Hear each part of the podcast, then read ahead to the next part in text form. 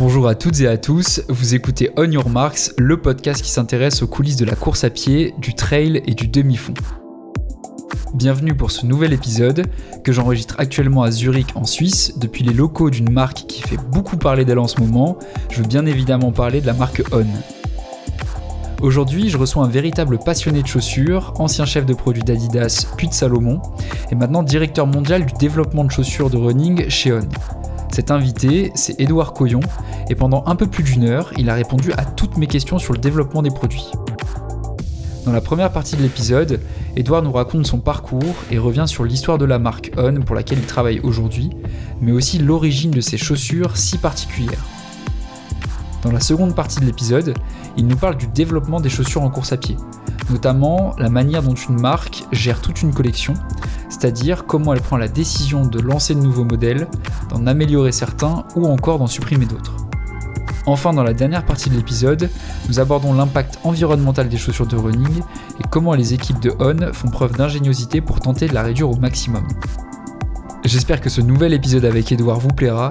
Si vous souhaitez soutenir le podcast, je vous invite vraiment à le partager sur les réseaux sociaux et à lui donner 5 étoiles sur votre plateforme de streaming préférée.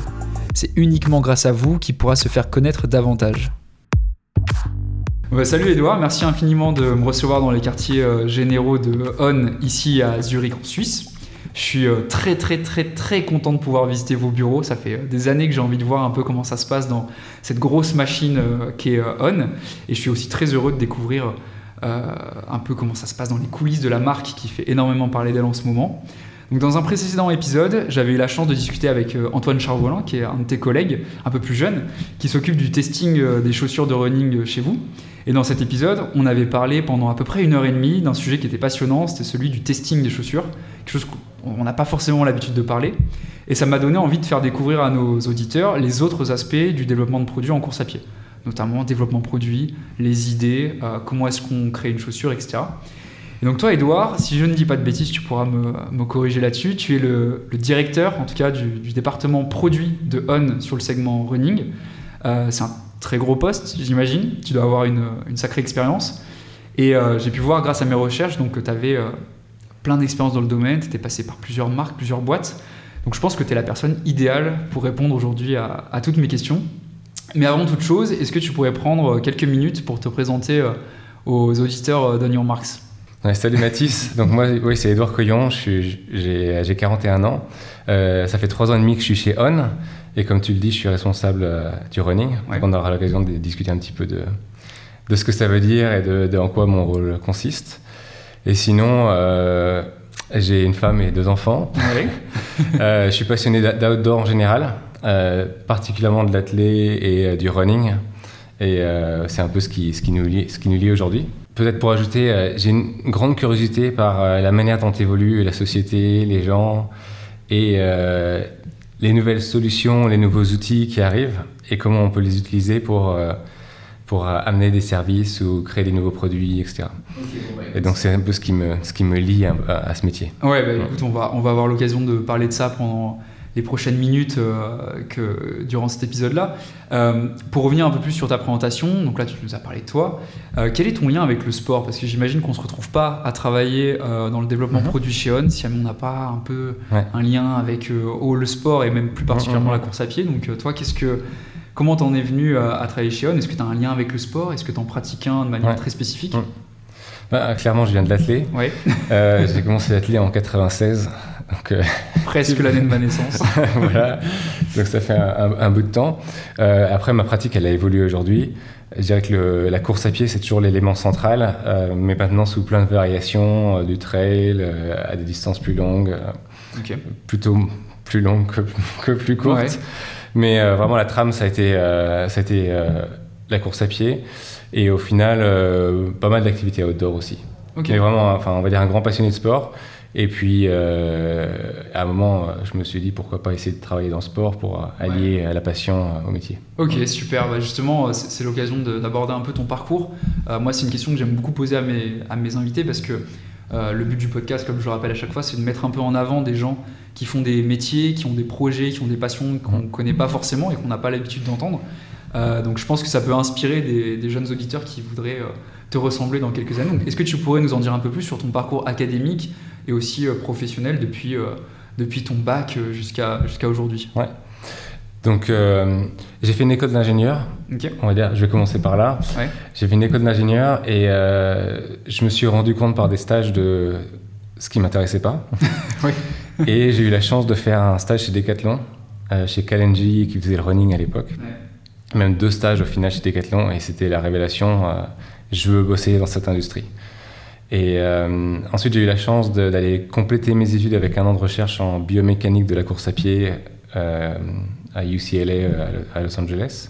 Ce qui m'a permis d'apprendre l'anglais. et puis aussi de vraiment comprendre les fondamentaux de, on va dire, du métier, de, euh, du sport et des produits. Et ensuite, j'ai eu la chance d'aller chez Adidas où j'ai travaillé en tant que chef de produit pendant 7 euh, ans euh, donc, sur les vêtements et ensuite sur les chaussures. Ensuite, je suis passé chez Salomon. D'accord. et puis au final, j'ai atterri chez On. Ah, super. Et, et en termes de cheminement un peu plus professionnel, donc tu as commencé en tant que chef de produit chez Adidas. Tu faisais quoi chez Salomon L'intermédiaire entre On et, Adidas, c'était quoi? En fait, j'ai étudié euh, ingénieur et j'ai toujours eu cette curiosité de comprendre comment fonctionnent les choses. Et euh, quand je suis arrivé chez Adidas, euh, j'ai eu la chance aussi de rentrer sur un programme, un traineeship, comme il dit, un programme. Ah, un graduate un peu. Exactement. Et, et, en fait, je me suis rendu compte en découvrant tous les métiers autour de la création de produits que ce qui m'intéressait, c'était pas seulement de faire le meilleur produit possible, mais c'est de faire un produit que les gens comprennent et que les gens utilisent. Euh, et, donc ça m'a amené vers le rôle de chef de produit. Au final, on met le consommateur au centre. On va essayer de comprendre le consommateur, on va comprendre ses besoins et on va travailler avec des ingénieurs qui vont créer le produit techniquement, mais on va toujours s'assurer qu'il y ait vraiment un consommateur derrière. Donc c'était un, premier déclic. Et donc chez, chez Adidas, j'étais vraiment euh, chef de produit. Euh, et avec mon équipe, on définissait une gamme de produits. j'étais responsable de 2-3 produits et je travaillais avec l'équipe produit pour les créer. Et ensuite, quand je suis passé chez Salomon, euh, j'ai pu m'occuper du trail et donc euh, m'occuper d'une équipe de chefs de produits. Et quand je suis arrivé chez On, c'est intéressant, euh, c'est un, un, projet particulier. La marque était, donc c'était il y a après 4 ans, la marque n'était pas encore tout à fait ce qu'elle est aujourd'hui. C'est clair. Il y avait un, y avait, il y avait un projet de vraiment réussir en running qui me parlait. Moi, j'y suis allé de la manière la plus, je me suis vendu de la manière la plus la plus honnête possible et ça a vraiment cliqué. Et euh, donc j'ai même fait un peu un pas en arrière finalement, euh, vraiment revenir chef de produit pour créer les produits running. Ok, d'accord. De, qui sont, enfin, qui sont en train de sortir ou qui sont sortis, on va dire ces deux dernières années. Et, euh, et finalement, ça a tellement bien marché que ça m'a amené à, à, gravir quelques échelons. C'est cool. Ah, c'est super en tout cas de voir un peu bah, le fait d'être passé par plusieurs marques. Mm-hmm. J'imagine que ça t'a apporté plein de choses, ça t'a apporté une très bonne compréhension de, du produit qu'on qu'on aura l'occasion d'aborder un peu plus tard dans l'épisode. Et euh, donc aujourd'hui, tu fais quoi très concrètement chez On? Je t'ai présenté comme étant directeur du département produit segment running. C'est un peu le titre pompeux. Est-ce que tu peux nous en dire un peu plus sur euh, ce que tu fais, à quoi ressemble ton quotidien euh, en tant que, en tant que voilà, directeur running? Ben, donc chez On, on a, le running c'est super important pour nous parce que c'est une marque qui est née en tant que marque de running. Et on a l'ambition qu'on a, c'est qu'un maximum de coureurs courent en on. Donc si je devais définir ma mission, c'est que euh, on devienne la marque la plus portée. Tout le monde euh, court. quand tu pars courir, tu regardes les gens ce qu'ils portent euh, et, que tu vois du on un maximum. Ok. Et donc pour ça, pour arriver à là, il y a, y a toute une stratégie à mettre en place. Donc je mets une stratégie en place qui n'est qui pas seulement produit, qui, qui, est produit, mais qui est aussi le marketing, comment est-ce qu'on va communiquer avec les gens, euh, même le sports marketing, quels athlètes on va sponsoriser pour être sûr qu'on ait une certaine visibilité. Et au final, ces produits-là, il faut aussi qu'ils arrivent dans les bons réseaux de distribution. Donc, si quelqu'un euh, va chez Decathlon qui trouve le produit qu'il a envie d'avoir, par exemple. Et, euh, donc, vraiment, la stratégie, elle englobe vraiment tous ces axes-là. Après, j'ai une expérience qui est très produit. Et je suis surtout entouré du produit et je suis aussi convaincu que plus le produit est bon et plus le produit est, connecte un consommateur, plus euh, la machine euh, va dans le bon sens, on va dire. Donc, euh, on va dire ma priorité principale, c'est le produit, mais après, c'est vraiment de connecter tous les acteurs dont j'ai parlé pour s'assurer qu'on qu'on amène ces histoires aux consommateurs et qu'on. Donc tu es un peu le, chef d'orchestre euh, des différentes fonctions hyper importantes de euh, toute la chaîne produit euh, chez On. c'est un peu comme si le running chez On c'était mon business. Ouais. Et je m'occupe de ce business-là et je suis responsable pour qu'on arrive à, nos objectifs. C'est cool ça. ça a l'air d'être un, métier assez cool, je pense. Bah, ce qui est cool, c'est que, en fait, ce que je disais tout à l'heure, c'est que je suis parti d'ingénieur à chef de produit. ce que j'ai beaucoup aimé avec chef de produit, c'est que on partait du consommateur pour vraiment arriver à un produit qui va parler au consommateur. Et c'est un mhm. peu pour moi, euh, le deuxième niveau de ça, c'est pas juste un produit, mais c'est vraiment maintenant une gamme de produits.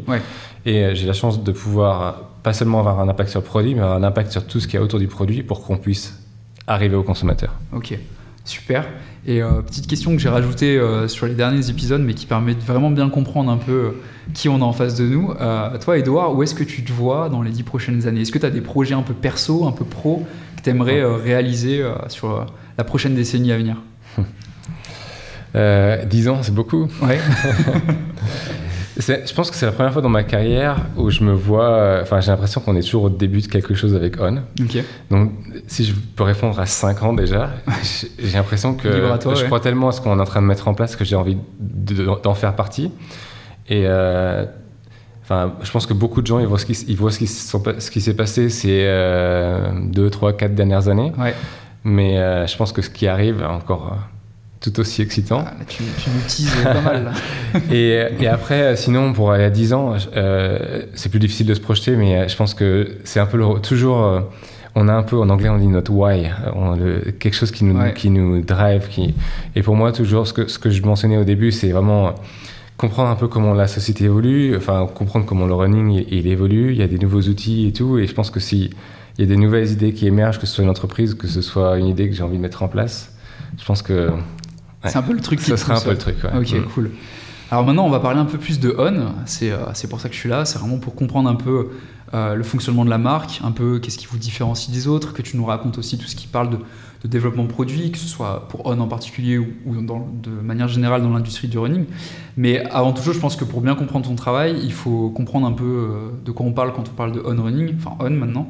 Donc depuis 2-3 ans, on entend beaucoup parler de cette marque. On voit la marque sur tous les événements euh, un peu européens, voire même internationaux, avec de nombreux athlètes euh, élites qui vous ont rejoint. Moi, je pense notamment à des athlètes bah, français comme Nicolas Navarro, Florian Hoth, qui est sa femme, ou encore Valentin Gondouin, qui, brille depuis vraiment quelques, quelques années. Et autour de moi, j'étais assez amusé de constater que pour pas mal de gens, On, c'est une marque dans l'imaginaire un peu collectif qui est récente. Quand je demande un peu aux gens autour de moi et que je leur dis Ah, tu connais On Ils me disent Ah, bah oui, c'est une marque qui a été créée il y a 2-3 ans.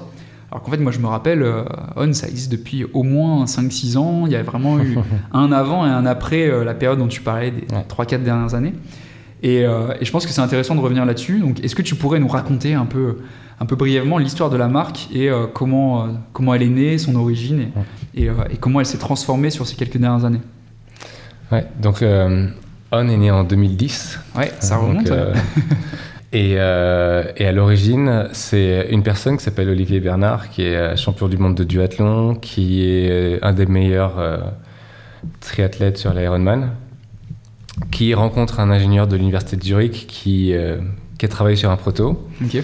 Et, et, en fait, le proto, un peu unique, il a mis des tuyaux d'arrosage sous, sous la chaussure. Ça, c'est la fameuse légende. exactement coupe un tuyau d'arrosage, il, il, en fait des moitiés, il les colle. En fait, aussi bête que ça puisse paraître, c'est un peu en marchant sur un tuyau d'arrosage, c'est intéressant euh, ce qu'on ressent ah, et euh, ça amortit le choc, hein, clairement. Euh, et lui étant un ingénieur, il a fait quelques, on va dire, mesures biomécaniques, etc. Et s'est rendu compte qu'il y avait des bénéfices. Et donc, voilà, il a juste passé un proto à, à Olivier. Et intéressant, Olivier qui est athlète de haut niveau, tout de suite, les sensations que lui procure le produit, il se dit il y a quelque chose. Et donc, euh, il réunit euh, son manager, qui est un gars qui bossait aussi à McKinsey et qui est euh, Caspar, un des fondateurs. Et Caspar amène un autre gars de chez McKinsey qui s'appelle David, qui est le troisième fondateur. Et donc, il décide de se lancer à l'aventure.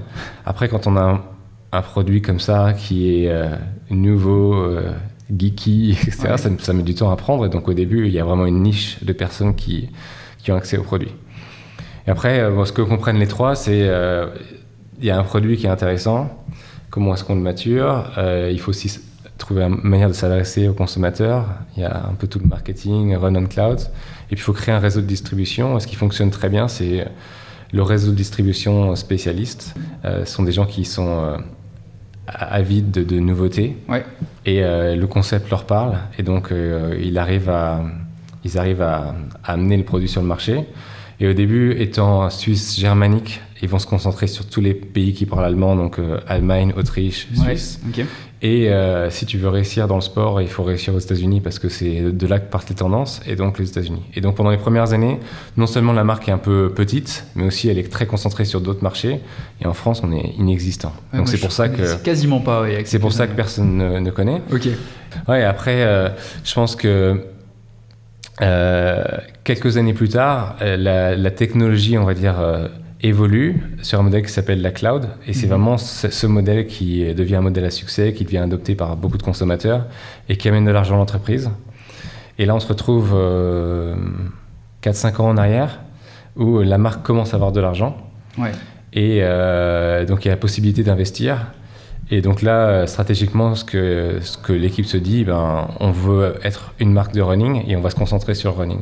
Et ce qui s'était passé avec la cloud, pour ceux qui connaissent le modèle, c'est un modèle qui était très adopté en lifestyle et pas forcément en running. Après, il a des super histoires de running, il a une médaille d'argent euh, aux Jeux Olympiques euh, en, triathlon, mais c'est d'abord un modèle qui, qui, a été surtout adopté en lifestyle. Et donc, le, le, voilà, un, des problèmes qu'on avait, c'était la crédibilité en running. Et euh, moi, je suis arrivé un petit peu à ce moment-là où se poser ces questions-là, et j'ai eu la chance de pouvoir euh, rejoindre l'aventure, amener mon expertise, et, euh, et puis c'est pas que moi, c'est toute une équipe. Donc, ouais, j'imagine, mais c'est vrai que ça, ça, correspond bien, en tout cas moi, à la perception que j'en avais, c'est-à-dire mmh. une marque que, que, je retrouvais dans mes boutiques de course à pied il y a, quand j'ai commencé la course à pied, donc il y a 7-8 ans. Mmh marque un peu voilà un peu plus petite un peu moins connue pas forcément au niveau de ce que faisaient les grands cadres de l'époque. Et c'est vrai que depuis les 3 4 dernières années vous êtes vraiment revenu sur le devant de la scène avec beaucoup d'athlètes de nouveaux produits euh, vraiment emblématiques enfin qui sont en train de devenir emblématiques. Et, euh, et donc ça, ça, correspond vraiment à un focus plus produit plus running. C'est vraiment ça le, point d'origine qui fait que on maintenant on en entend beaucoup parler c'est ça? Ouais c'est un focus running c'est aussi de ben, recruter, les bonnes personnes avec la bonne expertise et puis quand je dis un focus running, euh, je pense que ce qui est assez évident, c'est euh, les athlètes qu'on sponsorise, c'est euh, le niveau de nos produits, les points d'athlètes, les produits comme la Cloud Boom Echo pour le marathon. Aujourd'hui, on est capable de faire des produits qui sont au meilleur niveau.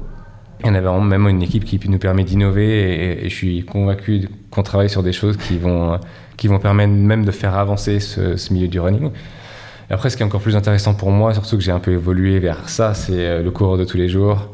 Et euh, ce que, ce que j'adore dans la course à pied, c'est à quel point ça a évolué, à quel point c'était un sport qui était quand même. Euh, c'était une communauté à part, on va dire, il y a, pour moi, il y a 10-15 ans. C'était pas à la mode. Et aujourd'hui, c'est devenu c'est la mode et, et tout le monde le pratique. ça. Et, et, je pense qu'on a, on a un rôle aussi pour vraiment continuer à motiver les gens à, à sortir, à se bouger, à courir.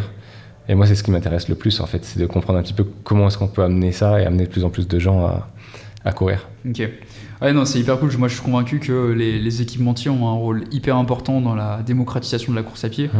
parce que c'est toujours un mélange de produits, de marketing qui fait que ça, ça plaît, ça donne envie de pratiquer, on a envie de le faire et ça se répand. Moi, je vois depuis 3-4 ans, bah, pense que la course à pied, c'est vraiment devenu, euh, c'est redevenu en tout cas le sport numéro un où tout le monde court. Quand tu regardes autour de toi, tous tes collègues, tous tes amis préparent tous un semi-marathon, veulent tous un peu se prouver des choses. Donc non, je, je comprends l'intérêt qu'il y a sur la partie course à pied. Et, euh, et justement, en parlant de, de nouvel élan, euh, On donc, se fait une place de plus en plus grande dans tout ce qui est univers running. Il y a évidemment des efforts de marketing qui peuvent expliquer ces résultats. On, on, voit que vous êtes des très très bons communicants chez On. Donc moi, je, là, je te propose qu'on parle un peu plus de développement produit, ce, qui est, euh, ce qui est vraiment le sujet de cet épisode. Donc là, aujourd'hui, on est en plein lancement de la nouvelle Cloudflow 4, qui est la chaussure emblématique, si ce n'est l'un des modèles les plus anciens de, la marque. Et je me disais que ça pourrait servir de bon fil conducteur pour voir un peu comment ça se passe entre une première version mhm. à la base d'une marque de course à pied à une, une itération qui permet d'avoir des chaussures euh, de nouvelle génération, de voir un peu comment on travaille pour créer des chaussures de plus en plus performantes. Euh, alors, de manière générale, tout le monde ne connaît pas forcément On. Je vais décrire un petit peu à quoi ressemblent les chaussures. Les chaussures, c'est des chaussures assez, euh, classique sur le mesh, on va dire, c'est une paire de chaussures. Mais là où ça interpelle le regard, c'est que l'amorti, au lieu d'être une semelle pleine, c'est des semelles à vaguelettes. Donc quand on court, les vaguelettes se déforment, elles absorbent un peu le choc, et c'est hyper différenciant par rapport à tout ce qu'on peut voir aujourd'hui sur, sur le marché. Donc on a vraiment des chaussures avec une semelle qui est pas pleine, qui a une forme de vaguelette et qui est assez euh, révolutionnaire. Alors moi la première question que, je voulais te poser, c'est pourquoi avoir choisi de développer un amorti comme ça? Donc euh, qu'est-ce que ça apporte en fait de plus d'avoir des chaussures à amorti euh, vaguelette par rapport à des chaussures qui ont une semelle plus traditionnelle? Moi quand j'ai quand j'ai rejoint On, ce qui m'a ce qui m'a convaincu qu'il y avait quelque chose à faire, c'est que quand on met le pied dans la, chaussure, on sent qu'il se passe quelque chose. Il y a, il y a comme une expérience et aussi pour faire le lien un peu avec euh, motiver les gens à courir. Je pense aussi on est capable de créer des expériences en fonction d'une personne, euh, je sais pas, qui a été blessée, qui veut se sentir rassurée, ou une personne euh, qui a envie d'oublier qu'elle porte des chaussures, etc. Je pense qu'il y a quelque chose de super intéressant à aller chercher. Et, et donc, la majorité des marques mettent juste de la mousse sous le pied. Et cette mousse, elle permet d'amortir les chocs, principalement. Après, avec la géométrie, on arrive à créer une sorte de retour d'énergie où il y a des mousses qui intègrent la retour d'énergie. Et euh, ce qui est intéressant avec notre technologie qu'on appelle Cloud Tech, c'est euh, qu'on on est la seule marque qui s'intéresse vraiment à la structure de ce qu'on a sous le pied. Donc, euh, si tu regardes un petit peu, enfin, si quelqu'un prend une chaussure on, il y en a quelques-unes sur la table. Voilà, et, la retourne, ce qui est intéressant, c'est que ça crée des petits pods sous le pied. Donc, il y a comme des petits coussinets, ouais. En moyenne, 16 euh, petits pods entre le mhm. côté médial, le côté latéral. Et, et euh, on peut vraiment euh, presque individualiser le rôle de chacun. Ce qui est intéressant, c'est aussi, si je pars des pieds, parce que les chaussures couvrent le pied, on a après 25% des os du corps humain qui sont dans le pied, donc le pied est hyper complexe. Et donc ça nous permet d'individualiser un petit peu la manière dont se comporte la chaussure, ça nous permet, en faisant un pod plus rigide, qu'un autre, de créer une fonction, euh, de, de, guider par exemple, ou de créer euh, plus d'amorti, plus de retour d'énergie. Et, euh, et, donc, et au final, ça se ressent quand on, quand on le porte. Et donc, ce qui est intéressant avec, avec la technologie, c'est créer quelque chose qui, qui a déjà qui est unique. Donc tous les gens sont interpellés et ont envie de l'essayer. Ça c'est sûr. Visuellement, ça, ça attire le regard en tout cas. Ensuite, quand on met le pied dedans, on sent tout de suite qu'il se passe quelque chose. Et après, nous, euh, ce qu'on arrive à montrer d'un point de vue euh, recherche euh, et de tous les tests biomécaniques qu'on fait, c'est d'aller prouver ce les objectifs de ce qu'on veut faire sur une chaussure qui va être soit plus amortissante, soit qui va apporter un retour d'énergie, ou dans certains contextes amener même une économie de running pour la performance. Ok, parce que j'imagine ouais, que là, où tu le disais, toutes les marques traditionnelles ont une semelle hum. pleine. Euh, j'imagine qu'il y, a une connaissance qui est déjà bien acquise sur, ce, sur hum. cette technologie. Euh, vous, vous avez dû repartir de zéro, j'imagine. Quand, quand il y a eu hum. le développement, de se dire, bon, bah, en fait, on a cette nouvelle propriété, il faut qu'on refasse plein de tests, plein de, plein de calculs pour voir un peu qu'est-ce que ça apporte, sur quels paramètres on peut jouer. Est-ce que quand euh, On s'est lancé et quand toi, as, toi, tu vas pouvoir en parler plus de ta période où tu es arrivé Sean, mais est-ce que quand tu es arrivé, tu as le sentiment de devoir repartir de zéro par rapport à ce que tu faisais avant? Ou est-ce qu'il y avait des choses qui étaient réapplicables? Comment ça s'est passé un peu l'introduction, ton introduction sur cette nouvelle technologie? Pour moi, euh, non, j'ai pas du tout l'impression qu'on repart de zéro. J'ai plutôt l'impression qu'il y a une opportunité d'aller plus loin dans la fonction qu'on crée avec le produit. Donc, ce qui est sûr, c'est qu'il fallait vraiment comprendre. Euh, enfin, personnellement, j'avais même euh, mes doutes au début. Et euh, j'ai vraiment travaillé avec euh, les personnes clés qui ont mis au point la technologie et qui, euh, qui testaient la technologie pour prendre compte des bénéfices. Et ça m'a vraiment aidé justement à, avoir cette approche où je le voyais comme une opportunité. Et je me dis, avec une mousse, on est limité dans ce qu'on peut faire. On peut faire une mousse plus ou moins ferme, mettre plus ou moins de mousse, disons. Par contre, avec, avec Cloud et la possibilité d'individualiser chaque cloud, on peut arriver à quelque chose. Et après, peut-être quelque chose qui, me vient en tête que je trouve vraiment intéressant, c'est je parle beaucoup d'expérience. Et euh, pour moi, c'est quelque chose euh, sur une chaussure qui est faite avec de la mousse. Ben, il y a une expérience, c'est soft ou c'est pas soft. Et tu peux presque juste créer plus d'amorti ou moins d'amorti.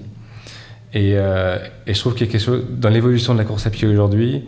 Il y, y a quelque chose de super intéressant dans, je vais l'appeler un peu le côté mental. Et je peux parler des athlètes.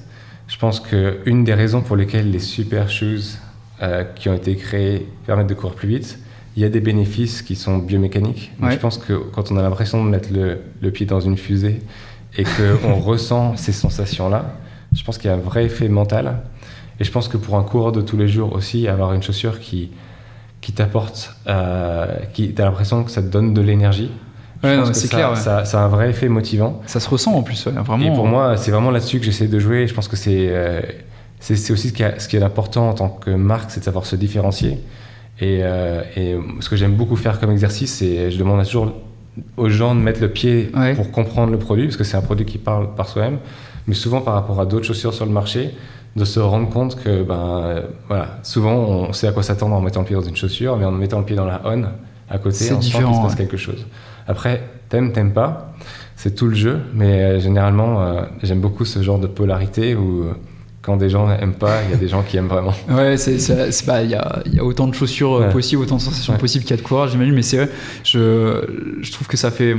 Je trouve que c'est assez vrai ce que tu dis sur le, le côté subjectif de euh, comment est-ce qu'on associe une paire de chaussures à une performance ou à une utilisation. Moi, je me rappelle quand j'ai mis mes, mes pieds pour la première fois dans une chaussure avec plaque carbone, j'avais juste marché, j'avais l'impression de marcher plus vite déjà, juste alors que je courais même pas. Donc je, je, m'identifie bien à ce que tu racontes sur la subjectivité de, l'expérience. Et euh, donc là, on a parlé un petit peu de conception, donc vraiment les, ce que tu arrivais à faire avec en individualisant, individualisant pardon, les pods de la chaussure. Euh, mais j'imagine que même pour la production, ça a dû créer des, pas mal de défis au niveau des usines, au niveau de la conception, production, d'arriver avec euh, ce nouveau design qui n'était pas forcément ce que les fabricants savaient faire avant. Donc euh, là aussi, il y a eu des difficultés pour créer ces nouvelles semelles Ouais, beaucoup, beaucoup de difficultés. non, les, moules sont hyper complexes. si ça t'intéresse, on ira voir. Je t'amène au bureau et je te montre à quoi ressemble un moule. Mais juste, enfin, si tu regardes déjà un peu à l'intérieur de cette chaussure, et c'est pas forcément la plus complexe on a des chaussures avec euh, plein d'alvéoles, plein de trous, enfin qui sont J'appelle ça des cathédrales parfois. et euh, donc ça fait des moules très complexes. Euh, et, parfois, quand on lance une nouvelle technologie, il y a un vrai défi pour, pour les équipes qui travaillent sur les moules, aller presque inventer un moule qui n'existe pas. Ouais. Et donc voilà, c'est ça qui est aussi intéressant, c'est faire avancer les choses et de se, de se, mettre des contraintes. Et quand on arrive à, à les convertir en, en, solution, de, de, se dire on, on fait quelque chose qui est assez unique. Ok. Et euh, donc, là, on a parlé un peu plus euh, aspect euh, des pods, aspect de la semelle en particulier, aussi la fabrication. Mais moi, la question un peu plus générale que je me posais et que j'avais envie de, te poser, c'est comment est-ce que toi et, toute ton équipe, vous travaillez en fait pour sortir chaque année une nouvelle gamme de running, dans le sens où évidemment, il faut se distinguer de ce que fait la concurrence, il faut créer son propre matériel. Mais euh, comment est-ce qu'on trouve sa ligne directrice? Toi qui as été euh, chef de produit dans, quelques marques avant de travailler chez On, euh, comment est-ce que tu sais dans quelle direction il faut partir? Comment est-ce que tu sais si jamais là on part dans une mauvaise direction, si là c'est la bonne? Est-ce que ça nous correspond? Est-ce que ça nous correspond pas? C'est quoi en fait la base de ton travail pour pouvoir travailler sur la, prochaine collection Alors, Ces dernières années, la, gamme elle a quand même beaucoup évolué. Ouais. Et le premier fil directeur, c'est de savoir où on veut aller. Et euh, dans, nos, dans, notre mission, on veut vraiment être une marque pour tous les coureurs et avoir une gamme qui s'adresse à tous les coureurs. Donc euh, il y avait des chaussures qui couvraient certains besoins et puis il y avait des, des, des trous avec euh, un manque de produits pour un besoin et c'est ce genre de choses qu'on va identifier. Donc quand on, quand on se dit au final on va avoir une gamme qui est complète, qui s'adresse à tous les coureurs, identifier un peu les trous. Après, juste pour le point de départ, on passe beaucoup de temps euh, sur le marché avec des consommateurs, avec euh, analyser ce qui se passe, on va dire avec la communauté juste pour comprendre ce qui se passe et comprendre un petit peu comment le running il évolue. Ouais. Euh, on est une marque innovante, on a un département innovation qui travaille sur des nouvelles matières, qui, travaille sur des nouveaux concepts. Et, et donc nous, avec notre expérience du consommateur, on va se dire ah tiens cette technologie ou cette matière, elle peut résoudre un problème de ce consommateur-là. Donc il y, y, a toute une phase un petit peu euh, moins structuré, disons, où on va, on va mettre des idées ensemble, on va connecter euh, des besoins consommateurs qu'on identifie ou des problèmes qu'ont les, chaussures d'aujourd'hui avec des solutions qu'on a. Ok. Et puis ensuite, euh, on crée des premiers prototypes et on avance tout au long de la création de produits. Et on a plusieurs instances où on se dit on continue, on change ou on arrête ben, Ouais, c'est une question justement aussi que je me posais. Donc, euh, si, pour résumer, donc vraiment quand euh, vous travaillez d'année en année sur, euh, sur la gamme, vous partez vraiment d'un mélange d'observation coureur, voir ce qui se passe en ce moment sur, le, sur les pistes d'athlètes, sur les, les, courses. voir un peu ce qui vous manque, là où vous êtes fort, là où vous pouvez encore euh, vous diversifier, etc. Et aussi voir un peu ce que vous avez en stock dans vos super innovations, dans votre super boîte à idées. Et c'est ce mélange-là, c'est toi avec ton mhm. expérience et toute l'expérience de ton équipe, vous arrivez à fusionner tout ça pour dire bon bah voilà, cette année, on sort 10 produits, ils couvrent tant de besoins, ils font appel à telle technologie et, euh, on essaye de satisfaire le plus grand nombre de coureurs. Ça. Après, on arrive à une période où on renouvelle des produits aussi. Oui, ça c'est. Euh, Donc, on, pourra parler de la manière dont on renouvelle les produits, mais on, est, on, se veut continuer à être une marque innovante, donc on va continuer à essayer de, on va dire, occasionnellement amener de la nouveauté. Et si tu veux, je peux, je peux te parler d'un exemple un peu concret, la Cloud Surfer, qui est un modèle qu'on a lancé en début d'année. Euh, on avait un problème il y a quelques années, c'est que nos chaussures, elles étaient un peu trop fermes. Mhm. Et euh, au niveau de la sensation de dérouler, on n'avait pas quelque chose qui était le, plus fluide possible. Et pourtant, la, tendance aujourd'hui, c'est confort, amorti, la chaussure qui s'oublie, C'est hyper important en ce moment, j'ai l'impression. Et le département innovation, il, a, il avait essayé plein de, plein de manières donc justement de travailler la structure de la semelle. Et euh, ce qu'on fait, on crée beaucoup de prototypes ici. Ce qui nous différencie beaucoup, en tout cas ce que, ce, ce que je trouve vraiment différenciant chez On par rapport à là où j'ai travaillé avant, c'est que quand on a une idée, on fait des protos, on a comme une mini-usine où on peut créer beaucoup de prototypes. Et la manière dont on pré-valide nos prototypes, c'est les sensations que ça apporte. Et une fois qu'il y, a des sensations intéressantes, on va en labo et on confirme, euh, on confirme par la biomécanique. Et typiquement là, on est arrivé, donc euh, l'innovation travaillait sur une structure, on l'essaye, et là, c'est, enfin, c'était, c'était le rêve quelque part. C'était, euh, c'était plus que la chaussure qui s'oublie, c'était la chaussure qui, euh, qui avance toute seule, quoi, dans l'idée. Et donc ça, c'est, ça, c'est une sensation de premier prototype. Et après, en testant, on se rend compte que que ça fonctionne plutôt bien. On est capable de, de mesurer le, le ride ou le déroulé du produit on peut l'optimiser, on a accès à de la simulation, on peut l'optimiser encore plus. Mais au final, euh, c'est juste pour montrer que sur un produit nouveau, il y a vraiment une tendance sur le marché. Les gens sont en recherche de quelque chose qui est très confort, très souple, qui déroule tout seul, euh, presque qui va leur permettre euh, complètement d'oublier qu'ils sont en train de courir pour se mettre à, penser à autre chose. Et l'innovation qui propose quelque chose qui pourrait être une solution. Et ensuite mettre les deux ensemble et puis de, voilà de. Ouais, c'est cool, mais ça, je pense que ça, explique aussi pas mal le succès de cette chaussure. Mhm. C'est une chaussure qui a été, en tout cas, moi je l'ai perçue comme étant radicalement différente de ce que vous proposiez avant, et elle marche très bien. Enfin, je, je, connais pas les chiffres, mais en tout cas, j'ai l'impression qu'elle est plutôt acceptée par la communauté, qu'il y a, il y a vraiment cette sensation de, ouais, de moelleux, comme tu disais. Donc, non, je comprends tout à fait. Et, euh, et, justement, aussi une question, tu as déjà un peu abordé le, le, sujet, mais une question que je me posais, c'est comment est-ce qu'on sait euh, donc là, tu nous as expliqué comment est-ce qu'on trouve sa ligne directrice, comment mhm. est-ce qu'on trouve un peu son générateur d'idées. Mais comment est-ce qu'on sait euh, quel produit il faut lancer, arrêter, modifier? Parce que parfois, il y a des marques, on ne comprend pas forcément la logique qu'il y a derrière. Elles lancent une euh, édition de chaussures qui s'arrête l'année d'après. Ou alors, il y a des éditions qui sont ancestrales, on est déjà à la 50e version et on comprend plus forcément les évolutions qui vont avec. Donc comment est-ce que toi et toute ton équipe, vous savez si, tiens, là, il faut lancer un produit ou alors là, la Cloudflow 4, euh, c'est la succession de trois modèles du coup. Mhm. Comment est-ce qu'on en est venu par itération à arriver à cette chaussure-là? Et surtout aussi, c'est une question qui m'intéresse, comment est-ce qu'on sait s'il faut arrêter par exemple un modèle euh, dans une gamme? Comment est-ce que vous en sortez un peu pour faire tout ça? Ah, il y, a plein, y a plein de réponses. Ouais, j'imagine. Euh, peut-être pour faire simple au début, il y a, quand même toujours. On, on, en, on, en, revient à la ligne directrice. Je pense que c'est hyper important de savoir où on va. Ouais. Et si à un moment, pour une raison X, Y, la ligne directrice évolue ou qu'un produit s'éloigne de ça, ça peut être une raison de se dire, ben, on va pas, on va pas tout faire. Il faut mhm. qu'on se concentre euh, sur ce qui est le, cœur de notre métier ou ce qui, ce qui correspond à notre base de consommateurs. Et euh, si un produit s'en éloigne pour une raison X ou Y, c'est peut-être une raison d'arrêter.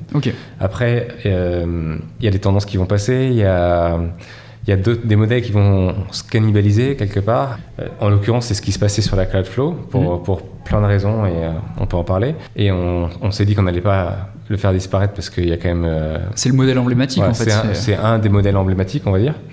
Mais par contre, on est vraiment retourné aux sources du produit pour, pour le réimaginer. Ok, d'accord. Donc c'est toujours le, le, le, mélange entre le besoin. Là, après, quand on parle de modification, d'arrêt de lancement, il y a aussi une partie business à prendre en compte. Et, euh, aussi identitaire, du coup. ça, demande beaucoup de, ressources euh, en tant que personne et puis d'argent aussi de créer, de créer une chaussure. Il, y a, beaucoup de moules, c'est un processus qui prend quasiment deux ans. Et donc, euh, on ne fait pas juste euh, un produit pour le plaisir. Et je pense que autant faire un produit très bon que de produits moyens. Oui. Et donc il y a des moments où il, faut, Ça prendre, se comprend, il faut prendre des décisions. Ok. Et je me suis toujours demandé aussi, euh, donc là on, a parlé de modification, on a parlé de lancement, d'arrêt. Je me suis toujours demandé comment est-ce qu'on améliore une chaussure en fait, mhm. parce que euh, pour te donner un peu un, exemple qui m'est arrivé, ça, m'est arrivé chez Nike quand on voit un peu le, modèle Pegasus, qui est un peu le modèle emblématique de chez Nike, on en est déjà à la 40e version, je crois, donc c'est un modèle qui a, déjà pas mal de, background. Euh, on voit que d'une année à l'autre, parfois il y a des gros gaps il y a un changement radical de la paire. Et pendant 3-4 ans, la paire, à part euh, changer 2-3 euh, petits réglages, il n'y a pas grand-chose qui change. Et parfois même, on, retrouve un manque de continuité entre le, produit, dans le sens où un problème qui avait été réglé sur une, version se remet à réapparaître sur une version euh, un peu plus récente. Comment est-ce qu'on fait du coup pour améliorer des produits sans pour autant, sans pour autant recréer des problèmes et surtout sans dévorer ces autres modèles. Parce que moi, j'ai une vision un peu scientifique du développement produit. Je me dis, un produit, bon, bah, il y, a les aspects humains, euh, j'ai envie de courir avec telle sensation, j'ai envie, j'ai telle utilisation de ma chaussure, mais je vois ça un peu comme étant euh, une théorie de l'évolution un peu à la Darwin, où bah, on va essayer de répondre à une fonction, et potentiellement, il y a plusieurs façons de le faire, mais ça va converger vers un modèle. Et donc, j'imagine que si l'idée c'est d'améliorer euh, toujours les produits, est-ce qu'il n'y a pas parfois des moments où on va un peu se cannibaliser, il va y avoir des produits qui vont tendent vers les mêmes, euh, des produits différents, tu vois, qui vont tendre un peu vers la même solution. Comment vous gérez ça? Comment est-ce que vous améliorez le produit et, euh, sans qu'il se cannibalise pour autant? Je Je sais pas si la question est, très claire. Si, si, mais en fait, je vois deux angles euh, au côté que tu, appelles cannibalisation. Je vois en améliorant les produits, ils deviennent meilleurs. Et potentiellement, d'autres produits, en comparaison, deviennent moins bons. Exactement, ouais. Et euh, pour moi, c'est quelque chose que j'accepte complètement parce que le jour où on arrive à un moment où euh, les produits sont pas meilleurs, on, ne fait plus évoluer les choses. Donc je pense qu'il faut accepter qu'il y a un petit peu ce, ce, jeu entre les produits et, ça montre qu'on fait partie d'une marque ou d'un groupe qui fait vraiment évoluer les choses. Donc c'est quelque chose que j'accepte complètement. Après, intéressant, je pense que L'autre manière de voir ça, ça correspond pas mal à ce qui s'est passé sur la Cloudflow. Mhm. La Cloudflow, c'était euh, oui, c'était le modèle le plus utilisé par les coureurs à pied il y a 4-5 ans dans la gamme. Mais c'était un produit qui répondait à plein de besoins différents. Les gens qui aimaient ce produit-là, c'était parce qu'il était unique, qu'il offrait des sensations qui étaient uniques. Euh, notamment la Cloudflow, ça a toujours été un modèle où on sent vraiment euh, chaque élément se découpler sous le pied. les petits pods, c'est ce qu'on voit, on le ressent quasiment en direct. Euh, et, donc ça marchait bien. Mais par contre, c'est une chaussure qui était vendue pour des coureurs, euh, des coureurs qui voulaient aller vite. C'était une chaussure euh, hyper légère, hyper dynamique. C'était vendu à des coureurs qui courent une fois toutes les deux semaines 5 km parce qu'elle était différente et ils trouvaient ça intéressant. Et c'était vendu en lifestyle. Donc il, a, fallu aussi faire évoluer la gamme pour avoir une vraie, un vrai produit sans compromis qui intéresse les gens qui veulent courir vite pour avoir un vrai produit qui correspond vraiment aux coureurs qui courent une fois toutes les deux semaines et qui ont un besoin complètement différent. Et puis, euh, pour euh, une demande lifestyle, faire un autre produit. Et donc, en fait, on a créé plusieurs produits qui ont cannibalisé la Cloudflow. Et donc, on s'est dit, il faut vraiment qu'il se passe quelque chose parce que euh, le, ça, ça, va mourir. L'essence du produit, l'essence de ce projet est toujours là. Et pour, pour, la petite histoire, ça a toujours été le, la manière dont on définit cette chaussure, c'était euh, fast for everyone. Donc, c'était vraiment amener les sensations de courir vite pour tout le monde. Et c'est pour ça que je t'avais amené ici. J'ai la Cloud Boom Echo, qui est notre modèle de, de, compétition, sur marathon. Et j'ai la nouvelle Cloud Flow. Et en fait, on a pris beaucoup d'éléments. Et on a essayé de voir, sur, si on prend une Cloud Boom Echo, quelles sont les contraintes pour quelqu'un qui veut utiliser une chaussure, euh, qui voudrait l'utiliser en chaussure d'entraînement. Euh, il y a toujours la durabilité hein, sur ces nouveaux modèles. c'est des modèles qui sont faits pour pour performer et qui sont pas faits pour euh, durer. C'est pas du euh, one shot, euh, c'est pas du consommable. C'est pas, c'est pas, pas du, c'est pas du one shot, loin de là. Mais par contre, voilà, si on, si on fait beaucoup de compétition, on va devoir le renouveler régulièrement. Il y a aussi la plaque carbone qui, qui est cool pour aller vite sur, sur une course ou en performance, mais par contre s'entraîner avec une plaque carbone, on a des études qui montrent que les gens se blessent et même les athlètes nous demandent de pas mettre des plaques carbone sur les modèles d'entraînement. Ouais, c'est intéressant. Et donc Mais par contre, on a repris la plaque carbone, on a fait dans une autre manière plus souple, on a repris la forme un peu, euh, j'appelle ça une forme un peu de cuillère de la plaque carbone, et, on a, et on l'a mis dans la Cloudflow, et donc on retrouve les sensations de dynamisme et de vitesse d'une Cloud Meco, mais dans une chaussure qui est une, chaussure d'entraînement avec laquelle on peut faire euh, beaucoup plus de kilomètres. Ok. Donc on est vraiment revenu à ça, alors que la première Cloudflow, c'était un peu l'essence aussi d'avoir une chaussure super légère, super dynamique qui permettait d'aller vite. Ok, d'accord.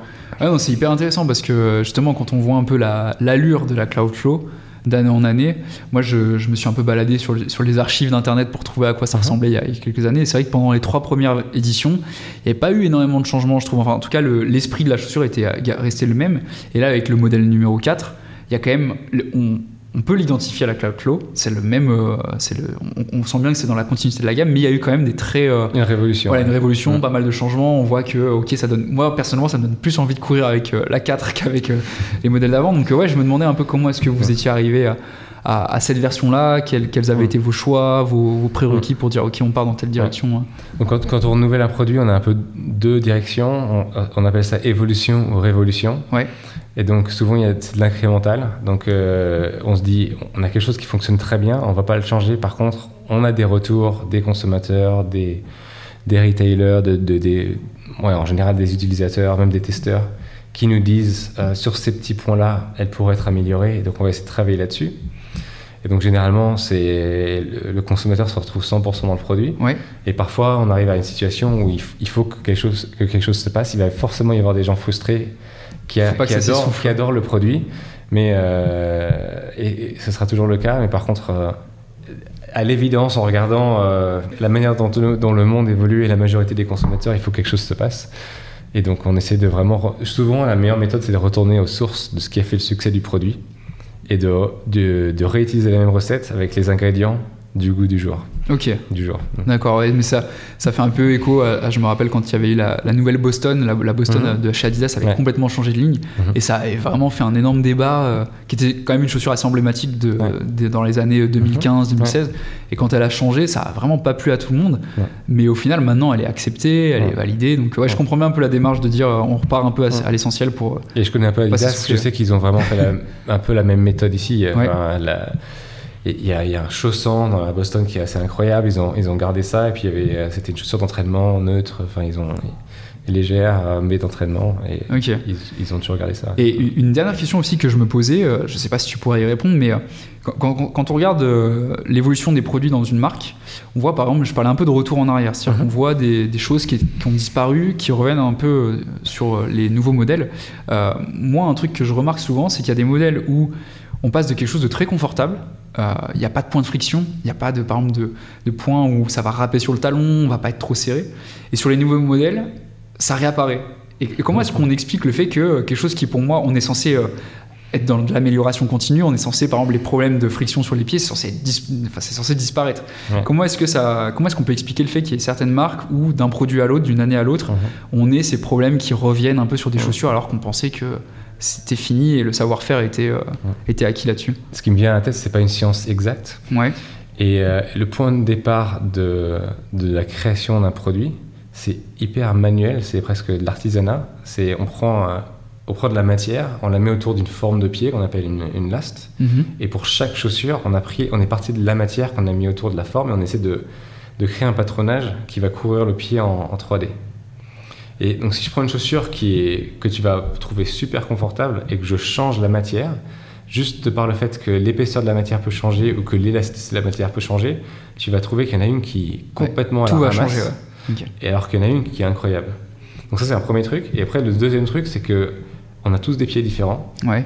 Quand tu parles de point de pression, on a vraiment des pieds des, formes de pied. Euh, il n'y a pas deux personnes qui ont la même forme de pied. Et donc, une personne va mettre euh, le pied dedans et va être super confortable, une autre personne ne va pas l'être. Et on a beau essayer de faire plein de testing, euh, on va se dire, il y a tant de testeurs qui disent qu'ils n'ont aucun point de, de, friction. On va se retrouver avec une exception à un moment d'une personne qui va avoir un point de friction. Donc, je, donc je pense qu'il y a un peu les deux, les deux choses qui se, qui se démultiplient. Il y a le fait que parfois, juste le moindre petit changement peut amener un, un, chausson complètement différent et c'est hyper difficile avec une autre matière de revenir à, l'exact même chausson. Tu vas presque t'amuser à enlever un millimètre du patronage, à remonter une chaussure, à voir comment ça fit, etc. À faire son itération. Ouais. Et au final, euh, le pied du voisin est différent et donc il va pas ressentir la même chose. Donc c'est quand même c'est quand même assez complexe. Et donc c'est pas une science exacte euh, dans le sens où on va prendre un moule et on va faire je sais pas un iPhone et que ça va cette forme par, euh, toujours la même et que tu vas reprendre un iPhone dans la main ça va, ça va se ressentir de la même manière. Ici euh, le chausson c'est hyper subjectif et on, essaie quand même de, de faire le maximum pour donc, pour qu'il y ait une continuité, pour, que, pour satisfaire les gens qui avaient le produit avant du, via un nouveau produit.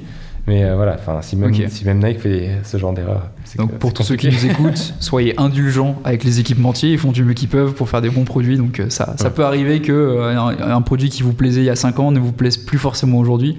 C'est pas de leur faute. Après, on est, dans un, on, est, on est dans un monde qui évolue. Et je pense que Enfin, moi, c'est ce que je trouve génial, c'est que tous les ans, il y a des nouvelles technologies, il y a des nouvelles matières, etc. On voit récemment les chaussures de course à pied, à quel point ça a évolué. Est-ce qu'on veut être dans euh, la nostalgie de ce qui a fonctionné avant? Est-ce qu'on veut évoluer? Je pense qu'il y a d'autres marques qui sont beaucoup plus dans la consistance, et ça convient à certaines personnes. Par contre, si on a envie d'évoluer avec le temps, d'utiliser de, nouvelles matières et presque de, de contribuer à essayer ce qui est nouveau. tout ça. Euh, c'est-à-dire que nous, on va essayer de tenter quelque chose avec une innovation, quelque chose de nouveau. Et il y a des, enfin, il y a, il y a beaucoup de personnes qui ont envie d'essayer ça parce que c'est nouveau, c'est intéressant et ça va marcher, ça va pas marcher. Mais au moins, on a l'impression d'avoir fait, fait, partie de ça. Ouais, c'est super cool. Justement, tu parles un peu d'innovation, de futur, de voir à mhm. quoi ressembleront les chaussures de demain. Euh, moi, il y, a une question qui m'intéresse de plus en plus. Euh, c'est tout ce qui concerne la durabilité, l'éco-conception, parce que j'avais pas forcément cette vision-là, mais en fait, une chaussure, c'est un, consommable aujourd'hui. Mhm. Quand on regarde un peu dans nos équipements, quand on regarde dans les choses, bon, je parle pas du paquet de mouchoirs, mais, ou ni de la nourriture, mais quand on regarde dans les choses qu'on achète, euh, on met quand même environ 150 euros dans une paire de chaussures mais ça va durer une centaine d'heures. Pour mmh. moi, je considère que c'est vraiment inconsommable. Et donc, je m'intéresse de plus en plus à tout ce qui est euh, durabilité et mmh. impact environnemental sur les, les produits.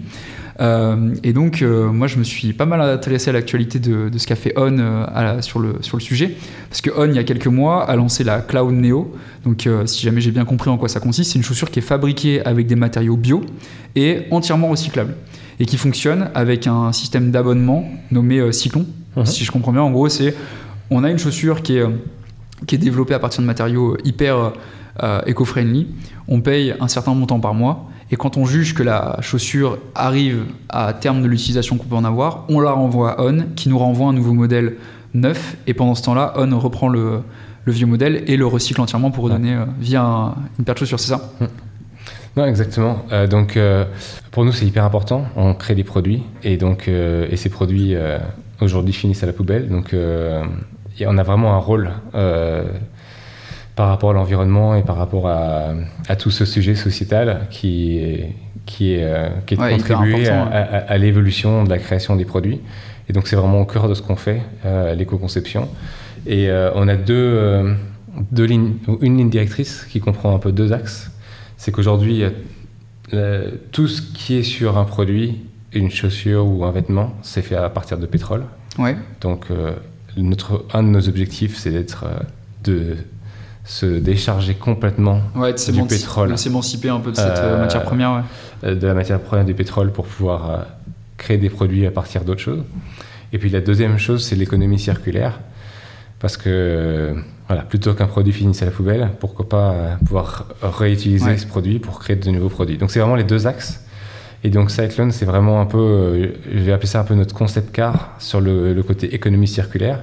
Et puis d'ailleurs sur, euh, sur aussi les, énergies fossiles. Euh, donc euh, la chaussure elle est 100% créée à partir de graines de ricin. Ok. donc c'est des, des, des, graines qui des plantes qui poussent dans, dans, des arbres. Et voilà, on en extrait l'huile on est capable de créer de la matière. Et donc là, on travaille avec différents partenaires pour créer la semelle de la chaussure et pour créer la tige de la chaussure. Et ça nous permet de créer une chaussure donc, qui est bio-based, comme, tu dis. Et après, la deuxième chose, c'est euh, ce qui est intéressant, c'est que en récupérant ces chaussures, on peut les broyer et on, se retrouve à la matière première et donc on peut recréer des chaussures. Et donc, dans l'habitude des gens aujourd'hui, c'est pas trop de ramener leurs chaussures au magasin. Et puis en plus, c'est hyper complexe à mettre en place. Et donc, c'est pour ça qu'on s'est dit, entre guillemets, pour forcer les gens à ramener leurs chaussures, on va créer un, un programme d'abonnement. Comme ça, voilà, en fonction de la manière dont on court, si on change de chaussures tous les 3 mois, tous les 6 mois ou, autre, on s'abonne sur ce rythme-là. On renvoie les chaussures, on reçoit une paire de chaussures et, ensuite de notre côté, on s'occupe de, de, recycler les chaussures, euh, soit en d'autres chaussures, euh, similaires, soit euh, pour faire des parties d'autres chaussures. Ok, d'accord. Ouais, non, c'est hyper intéressant. En plus, euh, là, j'ai eu l'occasion de discuter avec Anthony Dulieu, donc, qui est le, directeur de la marque Kiprun.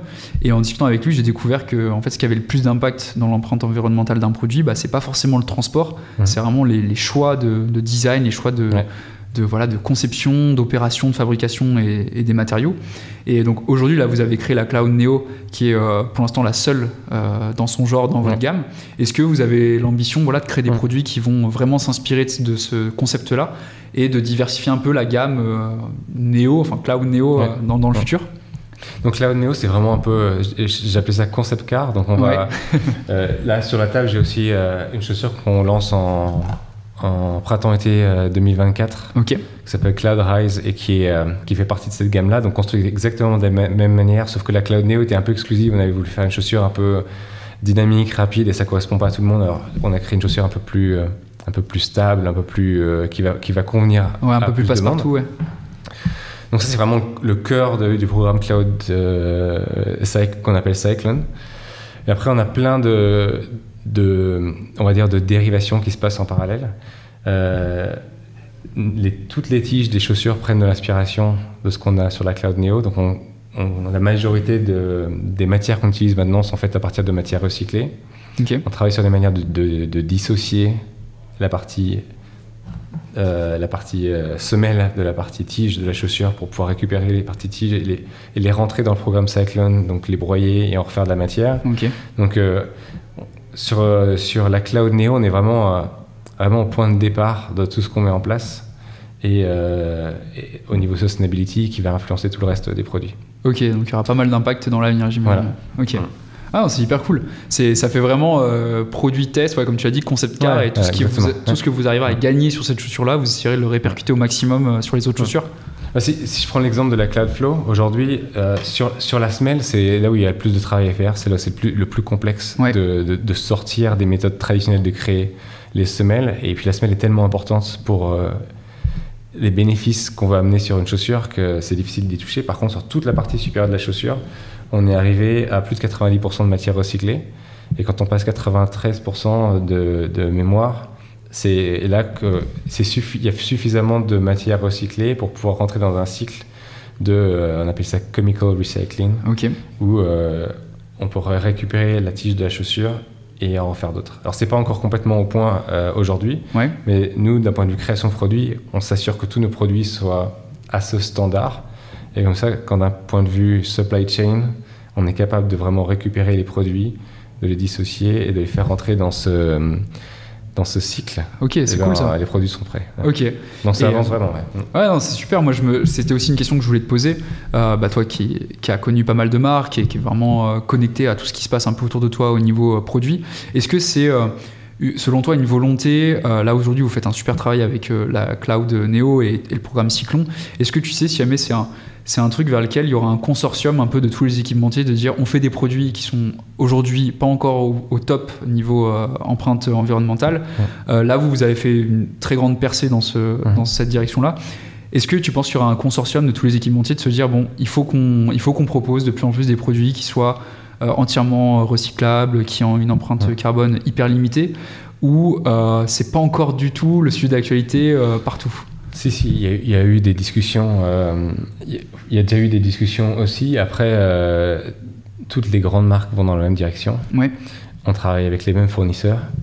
Et ces fournisseurs savent qu'ils ont. Euh, ils ont intérêt à le faire. Entre, guillemets, une certaine pression de nous proposer des matières. Et, donc, il y a des sujets sur lesquels on travaille nous-mêmes. Il y a des sujets sur lesquels on travaille avec les, fournisseurs. Donc, enfin, je suis, je suis hyper confiant que d'un point de vue général, l'industrie va, va dans le même sens.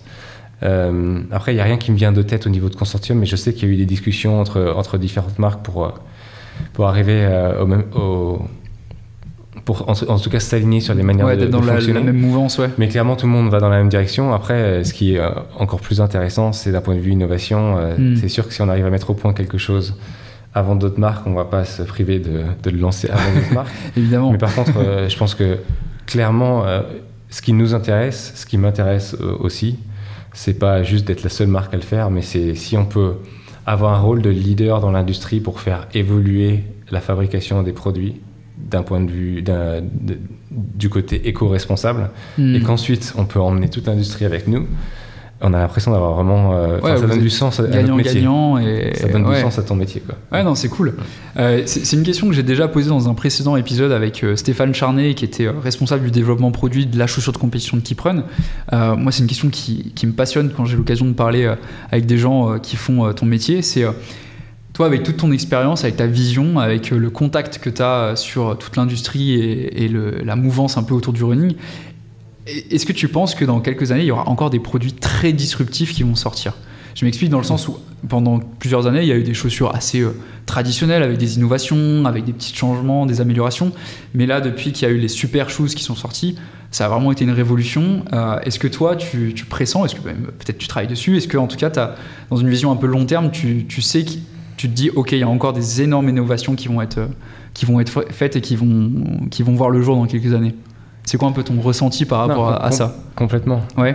Je pense que, je pense que c'est toujours intéressant de se dire dans 10 ans, dans 20 ans, à quoi ressemblera une chaussure de course à pied ou une chaussure en général. Et ce sera. Je pense qu'il va vraiment y avoir des grosses transformations.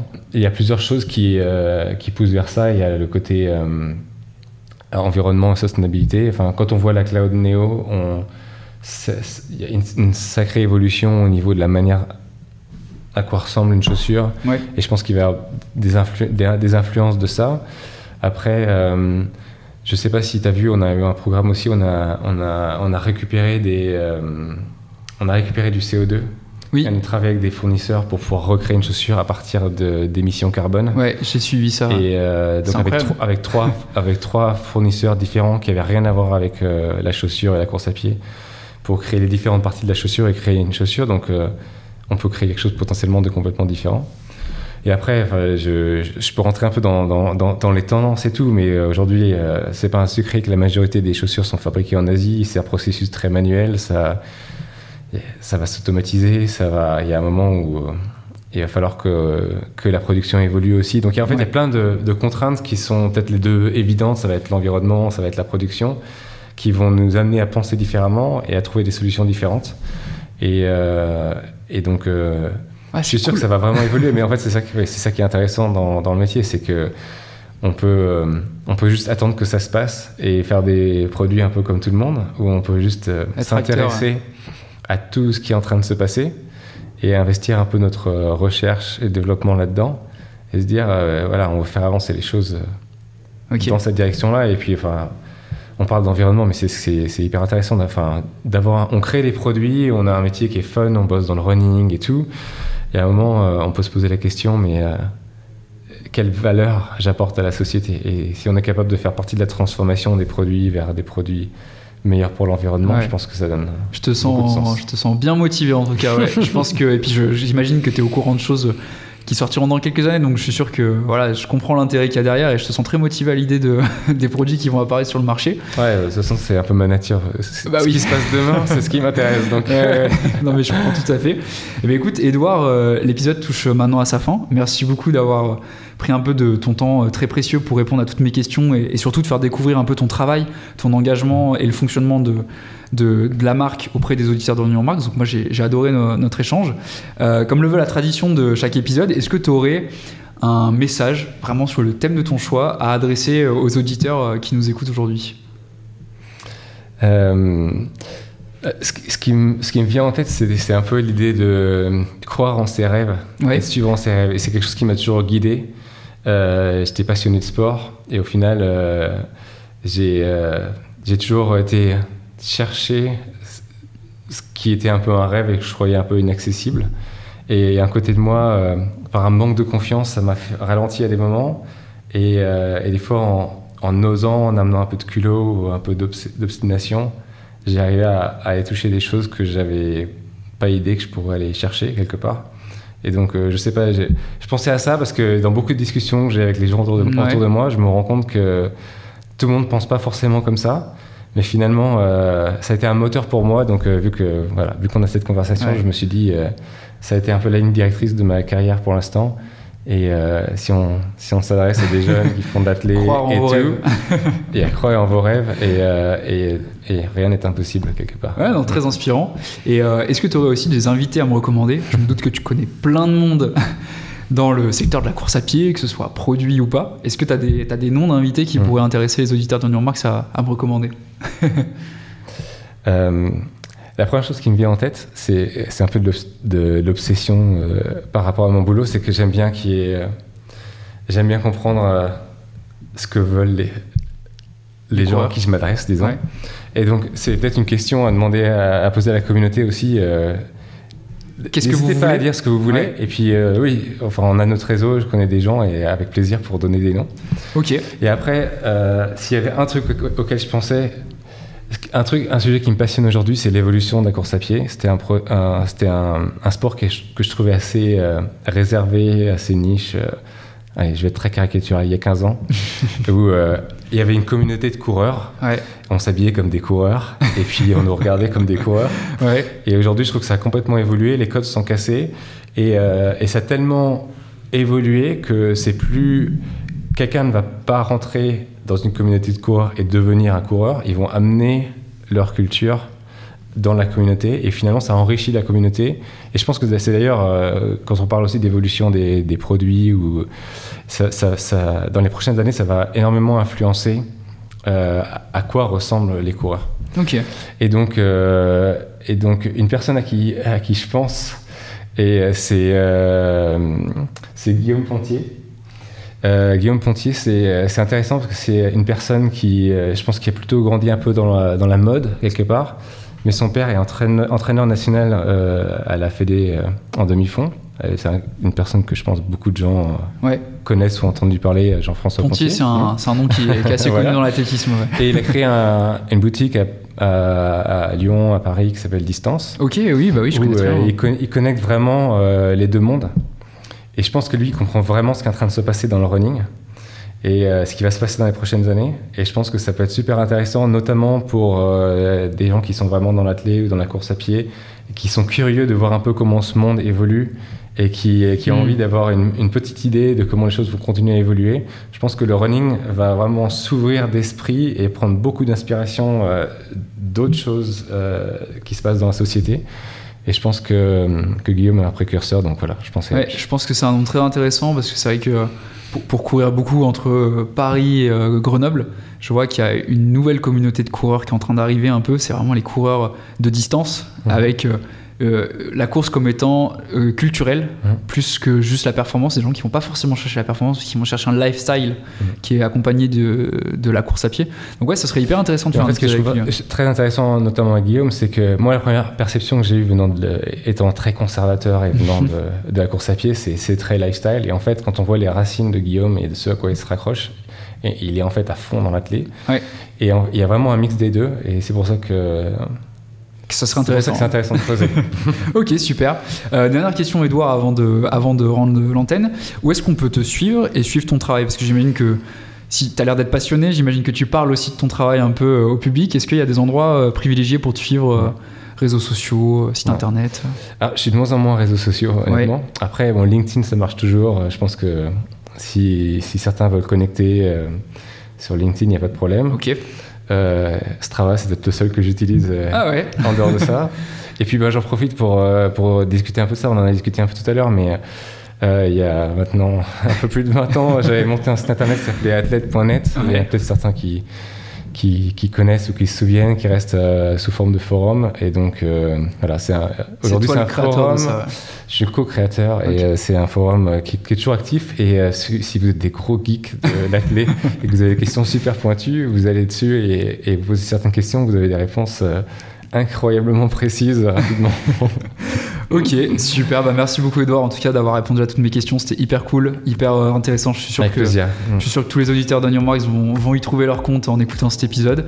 Bah, écoute, euh, bon courage pour la suite et puis au plaisir de se recroiser euh, sur des compétitions Mm. ou dans un labo de running. Avec plaisir. Merci, Merci beaucoup, Edouard. Merci d'avoir écouté ce nouvel épisode de New Marks avec Edouard. J'espère qu'il vous aura plu et que vous aurez appris un maximum de choses. J'adresse également un grand merci à Romain qui a rendu cet épisode possible et qui a pris le temps de me faire visiter tous les locaux de On pendant une demi-journée. Si vous voulez soutenir On Your Marks, c'est très important de s'abonner au podcast, de lui mettre la meilleure note sur votre plateforme de streaming, mais aussi d'en parler autour de vous. On se retrouve très vite pour un prochain épisode, mais en attendant, n'oubliez pas d'aller courir et surtout de faire du sport. A très vite